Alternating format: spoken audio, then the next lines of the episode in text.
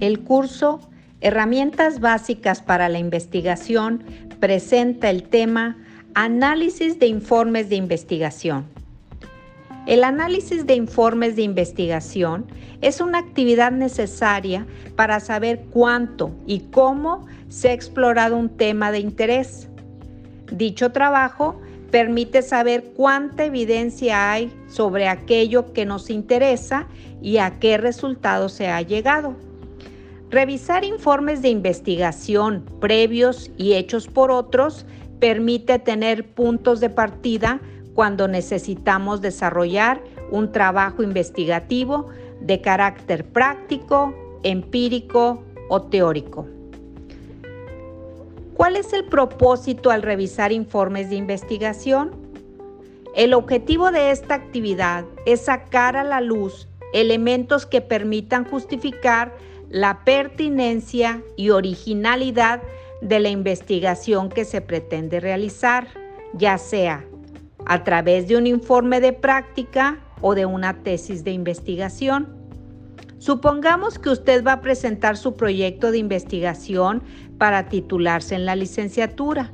Su proyecto deberá tener necesariamente un apartado donde expondrá los antecedentes del tema o problema a cuya solución se aboca su proyecto, pero para hacerlo requiere de una revisión minuciosa de lo que se ha investigado en torno a las temáticas que involucra dicho problema.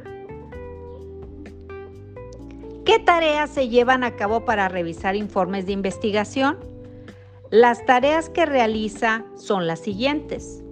Inciso A, localizar las investigaciones que son antecedentes de su proyecto.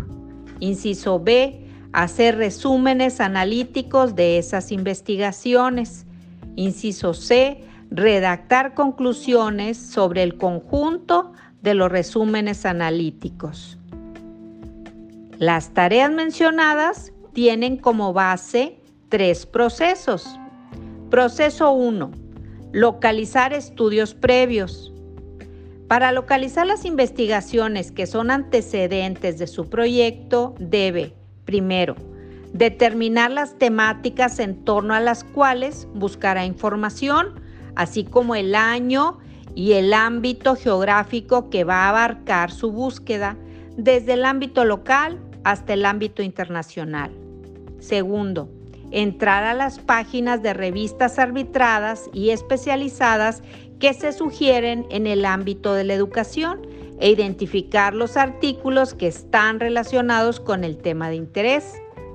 Tercero, leer el resumen de cada uno de los artículos identificados y elegir aquellos que por su pertinencia, actualidad y originalidad sean tomados en cuenta en su proyecto.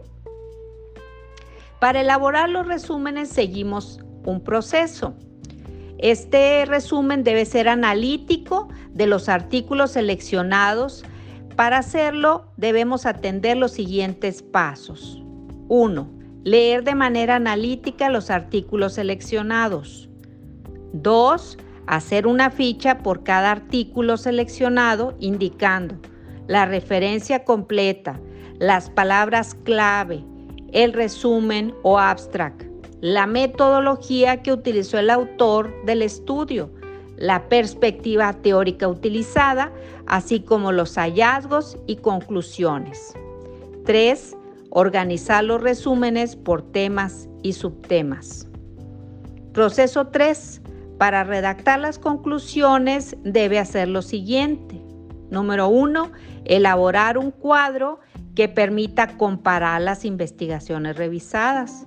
2. Identificar convergencias y divergencias en enfoques, métodos, análisis y hallazgos, además de lagunas o insuficiencias.